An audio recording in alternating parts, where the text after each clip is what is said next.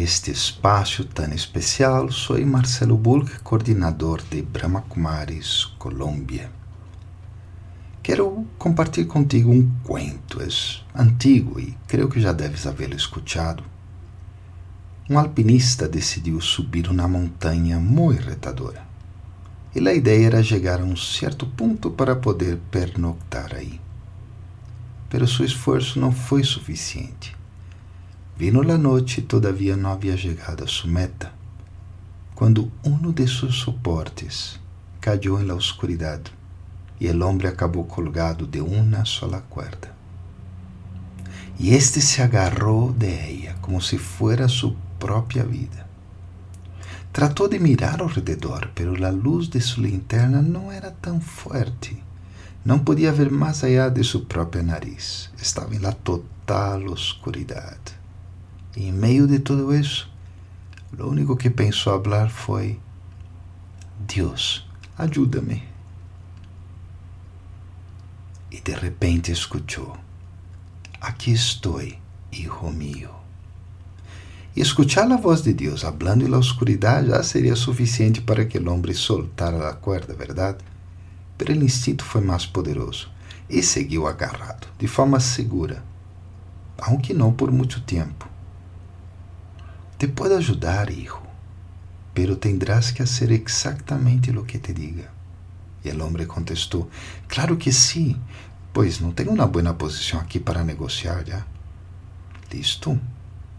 Prepárate. Agora.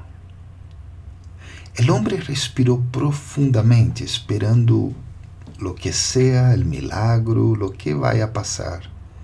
El aire estava gélido e esperou a ordem de Deus que lo llevaria a la seguridad. Y esa orden vino. Suelta la cuerda. Y bueno, lo que hizo el hombre creo que todos, tal vez, no sé, ¿lo haríamos? Hmm, quizá. Esa era la orden que el hombre no esperaba. Así que se agarrou aún más a la cuerda. Infelizmente, uns dias mais tardes, um grupo que passava por aí encontrou o corpo do alpinista colgado todavia em la cuerda, congelado. A menos de dois metros del suelo e cerquita de uma cueva.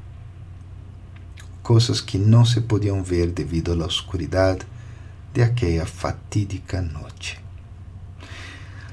Quero deixar a um lado o factor místico, já, de Deus falando e tal Pero en la vida muchas veces llegamos a situaciones donde nos quedamos agarrados de una sola cuerda en medio de la oscuridad. Y una de las soluciones es justamente esa, tener fe y soltar. Es un principio espiritual. Ya estamos haciendo una serie de publicaciones, de posts sobre principio espiritual que tome em conta a fé que nasce do encontro entre conhecimento e experiência. Não é a fé de crer algo impossível. Que tome em conta o soltar, que não é abandonar algo, hein?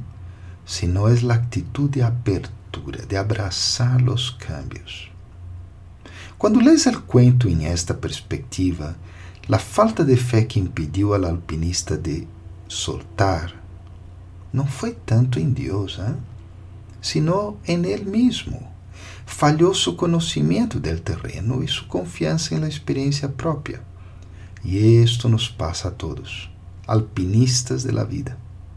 Pois há, há momentos que temos que soltar a corda para poder abraçar o cambio abrupto que apareceu em nossa vida. Temos que deixar a vida conhecida por lo incierto e lo desconocido. Sin embargo, porque não temos conhecimento suficiente de la realidade ou não há confiança na experiência personal, deixamos escapar esta fantástica oportunidade. A falta de fé, paradójicamente, nos hace agarrar-nos a lo viejo e soltar a nova possibilidade.